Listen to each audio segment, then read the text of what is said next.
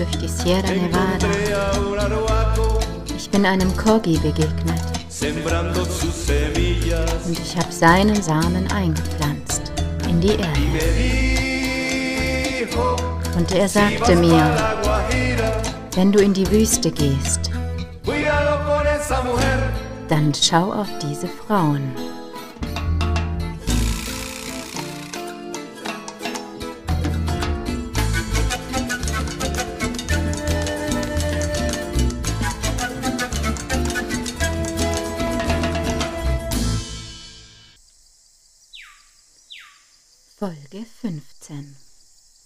Meine ersten Schritte mit den Corgis In Palomino in Casa Madeira kann ich heute im Nachhinein sagen, dass sich mein Leben gedreht hat. Eine der größten Wenden damals für mich überhaupt.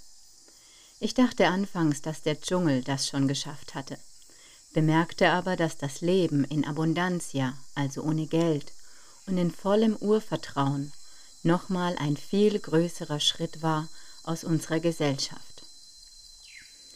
Denn groß geworden mit Geld, immer unter dem Druck, ein Niemand zu sein, anderen etwas beweisen zu müssen durch Materialismus, vor allem auch meiner Familie gegenüber, und ständig alles richtig zu machen, ob Bürokratie oder auf der Arbeit oder in der Beziehung zu anderen Menschen. Das war für mich ein enormer Druck den ich auch heute wieder mehr denn je jetzt wahrnehme. Aber ich weiß jetzt, dass ich das nicht mehr aushalten muss, denn ich weiß, dass ich auch ohne diesen Druck viel leichter und für mich einfacher, aber besser leben kann, unbeschwerter, einfach im Sein, zu wachsen mit den Gegebenheiten, die mir das Universum stellt. Aber zurück zu Casa Madeira zu meiner Wende. Denn ich lebte nicht nur dort in Abundantia, sondern das erste Mal in meinem Leben auch mit Menschen, die mir ein neues Leben gezeigt hatten. Und eines Tages, ganz unerwartet, und doch, irgendwie erwartete ich es ja doch, standen die Coggis Benjamin und Adolfo wieder in Casa Madeira. Benji grinste mich an. Er begrüßte mich mit den Worten der Kogis. Nazavaki Nyansavale. Hallo Schwester, wie geht's dir? Ich wusste natürlich damals noch nicht, was es hieß, aber er übersetzte es mir in Spanisch. Und das auch viele darauf folgende Monate. Benjamin war sein spanischer Name, aber Semicheli sein Name in Cagua, also in Kogi. Und um nochmal etwas auf das kolumbianische Urvolk einzugehen, damit du auch weißt, um was es überhaupt geht. Die Cogis sind angesiedelt in der Sierra Nevada de Santa Marta. Diese Küstenregion, der kolumbianischen Ausläufer der Anden, werden auch das Herz der Welt genannt, weil in dem höchsten Küstengebirge der Welt, also wirklich alle Klimazonen, die es in der Welt gibt, vereint sind. Das heißt, du hast die Küste und das Meer, den tropischen und den subtropischen Dschungel, das Hochland und die Steppe, die Gletscher und das Eis. Und ebenso auf der anderen Seite die Wüste. Dort sind die Kagwa zu Hause. Vertrieben wurden sie durch die Spanier und diesen Christoph Kolumbus. Und aus der damaligen Population wurden fast alle ermordet, bis auf circa 200 Männer und ein paar hundert Frauen. Diese verzogen sich hoch in die Berge und sind seit damals, also über 500 Jahre nun, auf über 2500 Meter bis auf 4500 Höhenmeter in der Sierra Nevada verteilt. Mittlerweile sind es circa wieder 45.000 bis 50.000 Menschen. Sie sprechen kein Spanisch, also insgesamt gibt es nur circa 15 Prozent, die Spanisch sprechen können. Und die anderen sprechen Kagawa. Und sie nennen sich die Hüter dieser Erde. Denn sie sind es, die Pachamama, also Mutter Erde, jeden Tag danken und heilen, weil sie wissen, wie sehr wir ihr schaden. Sie sind sehr skeptisch unserer Gesellschaft gegenüber. Erstens, weil sie wissen, wie dumm wir sind und auch leben, in welchem Ausmaß, Ausmaß wir Schaden zufügen, ohne über die Konsequenzen nachzudenken. Deswegen nennen sie sich auch den jüngeren Bruder und sich den älteren. Und zweitens, weil ihre Geschichte nun mal ihnen beinahe die vollständige Ausrottung gebracht hatte. Sie wurden um all ihr Gold, all ihre Schätze beraubt, wurden zum Anbau von Coca gezwungen, damit sie ihr Land behalten durften, oder wurden von ihrem Land vertrieben, in der Mitte der Sierra Nevada. Dort, also direkt in dem Herzen, wie sie den Bereich nennen, hat man mittlerweile seit über 30, 40 Jahren eine riesige, also ich spreche von einem Land, das so groß ist wie halb Bayern, eine riesige Mine eröffnet.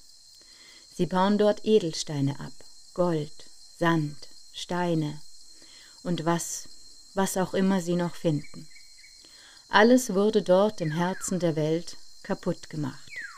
Eine riesige Fläche, ihr ganzes Zuhause und die Landschaft wurden dort mit riesigen Maschinen aufgefahren, Tausende von LKWs, die jeden Tag abtransportieren. Auch heute, wenn sie sich noch in den Weg stellen, werden die Kogis erschossen. Und dann gibt es natürlich noch die Kirche. Die Kirche kam damals mit Christopher Columbus und wollte missionieren. Sie wollten sie dem katholischen Glauben unterwerfen, was sie auch teilweise getan haben, um sich einfach anzupassen, teilweise aber auch nicht. Heute sind sie alle zu ihrem Urglauben zurückgekehrt dem Kagawa. Und mittlerweile gibt es, wie gesagt, gute 50.000 Menschen da draußen, verteilt auf die ganze Sierra. In einzelnen Gruppen wohnen sie meist in Dörfchen zusammen. Aber sie halten auch große Feste ab. Oder sie vereinen sich, um Rat zu schlagen, um sich zu beraten, was es denn Neues gäbe oder zu tun gäbe, um Mutter Erde zu helfen. Sie sind nicht registriert vor dem Staat. Sie haben auch keinen Ausweis, keinen Pass. Sie haben alle kein Geld und somit natürlich auch geschweige denn eine Bank. Sie nähen ihre typische Kleidung, die weiße Kleidung selbst, hergestellt aus weißer Baumwolle, die sie selbst anpflanzen und verarbeiten. Sie fertigen Hängematten, Mochilas, also Taschen, oder auch das Leder selbst. Sie besitzen keine Schuhe im normalen Fall. Es gibt aber auch welche mit Schuhe. Und wenn dann, sind es nur die Männer, die Schuhe tragen. Denn die Frauen, sie sind die Hüter der Mutter Erde. Und niemals, also wirklich niemals, dürfen sie die Verbindung, die Konnektion zu Pachamama verlieren. Die Männer allerdings, die sind die Hüter des Universums, des Wassers und der Luft und dürfen somit eben auch ab und an mal Schuhe anziehen schlafen aber eigentlich nie auf dem Boden, sondern in Hängematten, damit sie in der Luft, also in ihrem Element sind und dem Universum näher. Die Frauen allerdings schlafen immer, wirklich immer mit den Kindern am Boden. Das ist die Konnektion. So ist ihre Aufgabe. Sie zählen kein Alter, also keinen Geburtstag, weil es nicht wichtig ist. Was aber viel wichtiger ist, ist die Bestimmung des Lebens. Wie entwickelt sich also ein Kind? Welche Fähigkeiten hat es?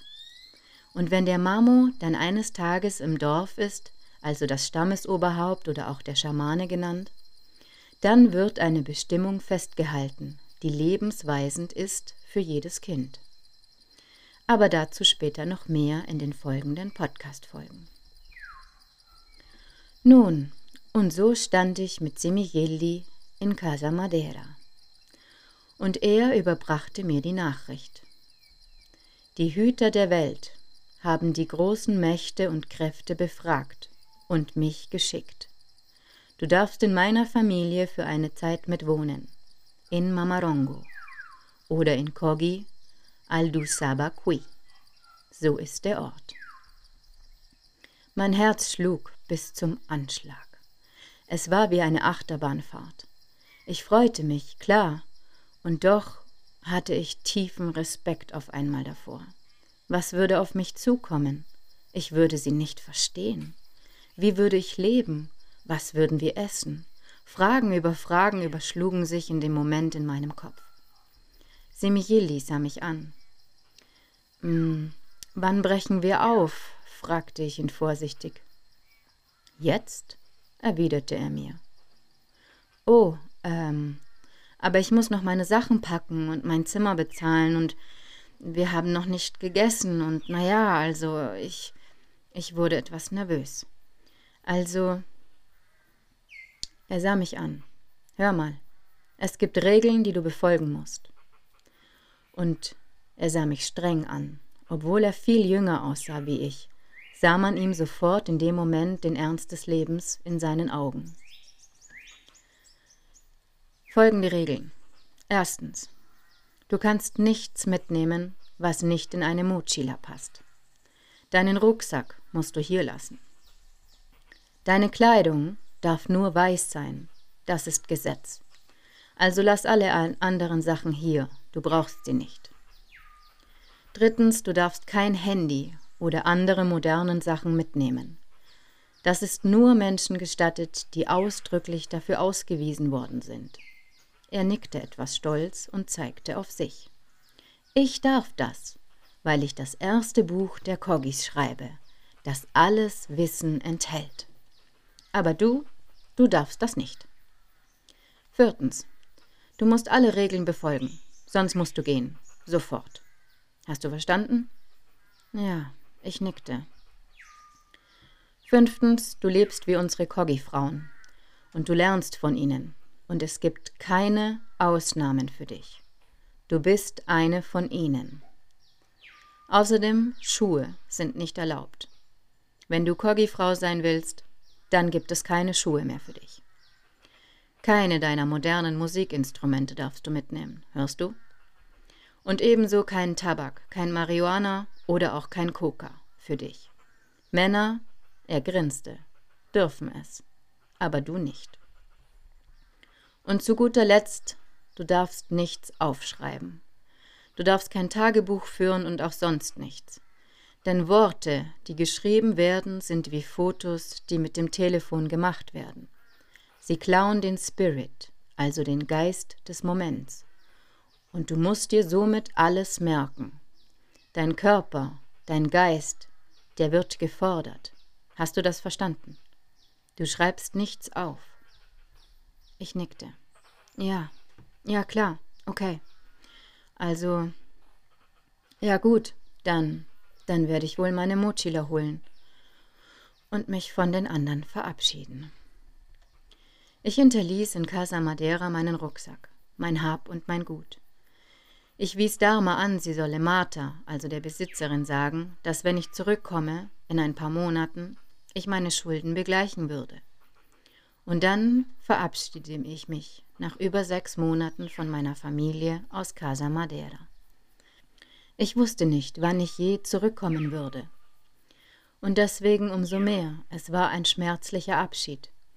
Obwohl ich wusste, dass so viel Neues vor mir lag, obwohl ich wusste, dass mein Herzenswunsch endlich in Erfüllung gegangen war, bei den Korgis zu wohnen, meiner Bestimmung nahe zu sein, hatte ich Angst. Angst vor dem Neuen, Angst vor dem Ungewissen. Aber doch, ich blieb in meinem Urvertrauen. Wir brachen noch am gleichen Tag auf zu einer fünftägigen Reise, zu Fuß durch die Sierra Nevada de Santa Marta.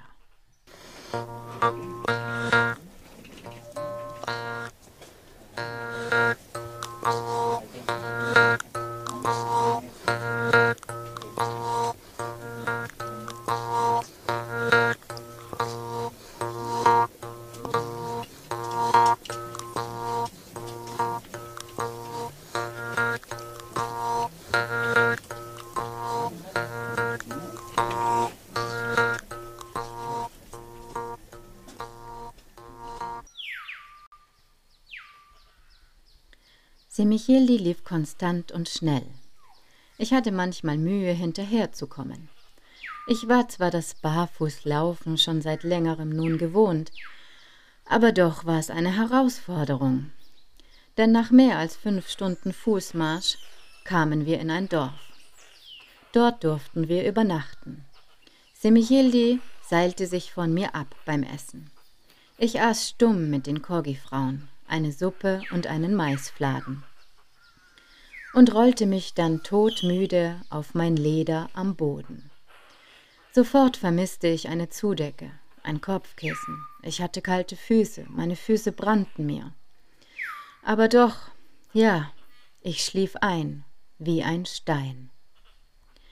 Am nächsten Morgen taten mir mein Nacken und mein Rücken weh. Ich war etwas gerädert. Klar, meine Füße brannten immer noch, so wie tausend kleine Ameisen, aber es gab sich im Laufe des Tages.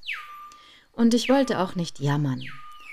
Sie gaben uns Proviant mit für den ganzen Tag. Ich verabschiedete mich höflich und wir liefen weiter. Wir durchquerten Flüsse ohne Brücken, manchmal mit Hängebrücken. Wir, wir liefen über kleine Hasenpfade durch den Dschungel. Wir rasteten an einem kleinen Wasserfall und aßen unsere wenigen mitgebrachten Speisen. Ich fragte Semichildi, ob ihm denn die Füße nicht auch manchmal wehtun würden. Nein, antwortete er mir. Das ist Gewohnheitssache. Und dadurch, dass ich fast immer Kokablätter kaue, merke ich's auch irgendwann nicht mehr. Das, das hilft gegen diese Schmerzen. Tja, toll.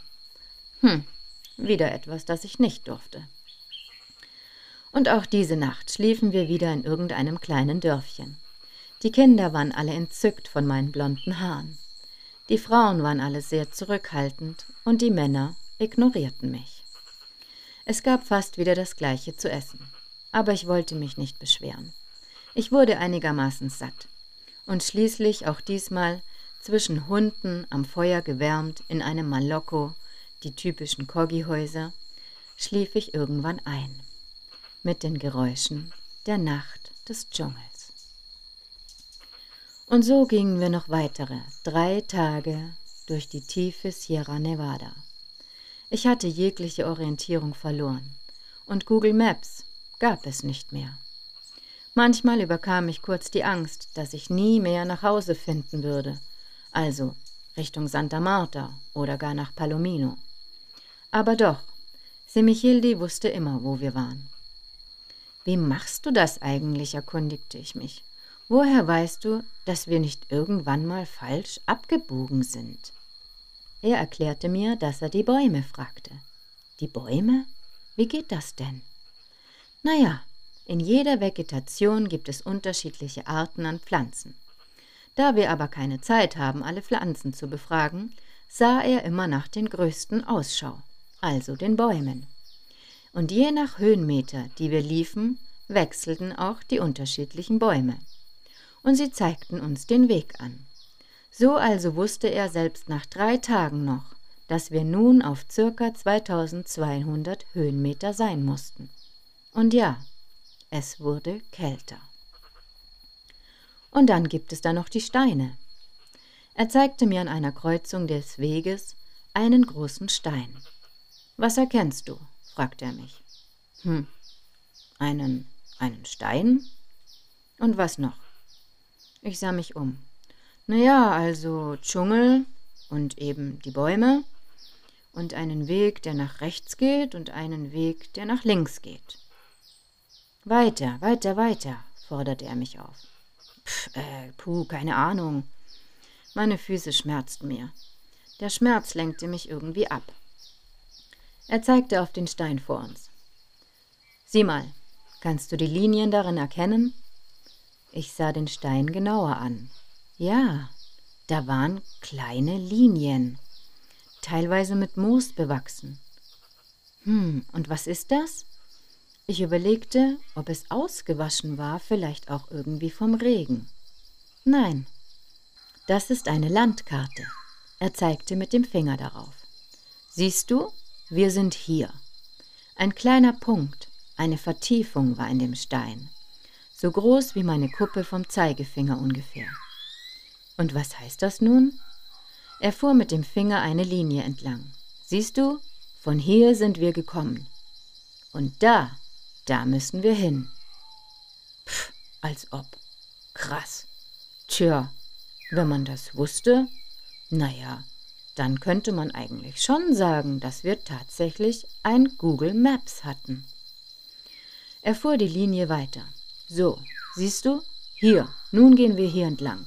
Und dort oben, auf circa 2600 Höhenmeter und noch mehr als einen Tagesmarsch weiter, da ist Mamarongo. Und da gehen wir hin. Ich war mitten im Nirgendwo. Irgendwo im kolumbianischen Dschungel, weit, weit weg von jeglicher Zivilisation. Ich dachte zurück an meine ersten Tage im Dschungel. Ich war circa 45 Minuten damals von Minka entfernt, also einfacher Weg. Aber ich dachte damals wirklich, dass ich weit weg war. Nun hatte ich mehrere Tagesmärsche hinter mir, die wirklich von allem entfernt waren. Und plötzlich kam ich mir so dämlich vor, dass ich damals dachte, ich wäre weit weg von der Zivilisation. Naja, man wächst eben an seinen Aufgaben, nicht? Am nächsten Tag, es musste nachmittags gewesen sein, erreichten wir Mamarongo. Es war eine riesige Freifläche mitten im Urwald auf der unzählige kleine Häuschen standen. Man roch schon von weitem das Feuer und den Rauch, das Essen und hörte die Kinder spielen und die Hunde bellen.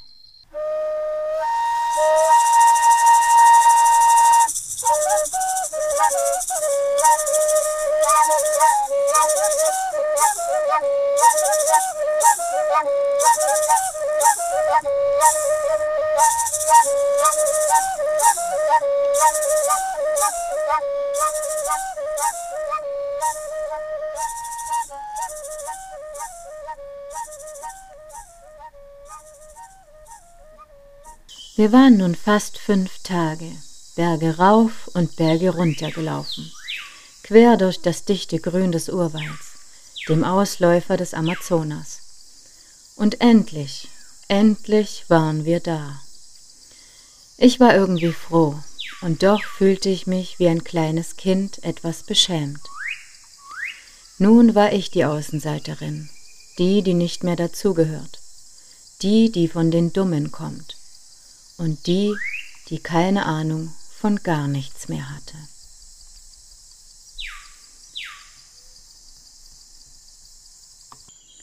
Nachtrag.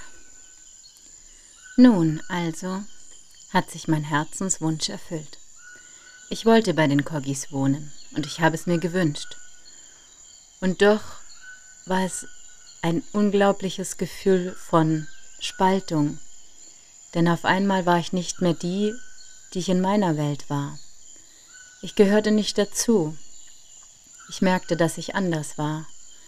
Und ja, was soll ich sagen? Es, es war plötzlich alles fremd. Ich war mitten im Nirgendwo. Und jetzt, heute, nach über mittlerweile zwei Jahren, kann ich sagen, es war unglaublich. Es war eine unglaubliche Begebenheit, die sich mir gestellt hatte. Und ich weiß es auch zu schätzen. Ich weiß auch, dass es ganz wenig Menschen nur gibt, denen sowas ja zugute werden darf. Aber doch habe ich damals eigentlich vor Angst, am liebsten wäre ich manchmal umgedreht und wäre wieder nach Hause gelaufen. Ich wusste eben nicht, was auf mich zukommt und im Nachhinein kann ich sagen, die Angst war unbegründet. Natürlich war es was Neues, was ganz anderes, ein ganz neues Leben. Aber es war eine Erfahrung, die ich nicht missen möchte. Und ich habe mir gewünscht, außerhalb von unserer Gesellschaft zu wohnen. Ich habe mir gewünscht, barfuß durch den Dschungel zu laufen. Und ich habe mir gewünscht, von Menschen ganz in Weiß lernen zu dürfen. Das war der Antrieb, den ich hatte. Und dieser Antrieb, der hat sich erfüllt. Ich habe auf meine Intuition gehört und ich habe einen Weg eingeschlagen, der für viele nicht nachvollziehbar war. Aber dieser Herzensruf, der war so laut und der war so stark, dass ich ihm einfach nachgehen musste. Heute weiß ich, es gibt nicht viele Menschen, die das getan hätten. Und auf der einen Seite merke ich, wow, ich bin anscheinend wirklich mutig. Aber auf der anderen Seite weiß ich, es ist so schade, dass so viele Menschen bei uns nicht teilhaben können an so einem tollen, großartigen Erlebnis, weil sie sich selbst im Weg stehen, weil sie nicht ihrer Intuition nachgehen, weil sie nicht auf ihr Bauchgefühl hören, weil sie gefangen sind in einer Gesellschaft, in einer Zivilisation, das ihnen vorschreibt, was sie zu tun und zu lassen haben. Und deswegen auch heute möchte ich dir Mut machen. Wenn du so einen Ruf spürst, dann geh ihm nach. Vertrau aufs Universum, vertrau auf dich, auf deine Kräfte und hör auf deine Intuition. Sicherlich kostet es Mut und sicherlich vielleicht auch Geld. Aber im Nachhinein wirst du um so viel reicher beschenkt werden, um so viel reicher sein als Geld, um so viel mehr Wohlstand und Wissen haben, dass es ja in Geld einfach nicht bezahlbar ist. Und deswegen freue ich mich jetzt wirklich darauf, endlich bei den Kogis angekommen zu sein, endlich dir davon berichten zu können, wie es war, was wir gemacht haben, was ich gelernt habe, die vielen, vielen Erfahrungen, die ich gemacht habe, an dich weiterzugeben, an jemanden, der jetzt draußen mit mir wahrscheinlich, ich auch, im Winter sitzt, es schneit gerade 10 Zentimeter. Und trotzdem möchte ich dir dieses Dschungelgefühl mit auf den Weg geben, mit auf die Reise geben und den Ruf des Herzens. Folge ihm, bleib dabei und bleib bei dir selbst. Das ist am allerwichtigsten. Meine Geschichte ist nur eine Geschichte für dich. Mein Leben, aber für dich eine Geschichte. Und folge deinem Ruf, folge deiner Geschichte. Und dann werden wir auch in neue Zeiten kommen. Diese neuen Zeiten sind angebrochen. Und du und ich, wir sind Teil davon. Lass uns jetzt handeln. Lass uns jetzt etwas Neues tun. Und lass uns jetzt ein Volk sein. Du, ich und die Kogis. Ah, ich habe was vergessen. PS. Die Musik, die ich eingespielt habe, die ist original von den Kogis. Natürlich nicht von mir aufgenommen. Aber sie ist original von den Kogis.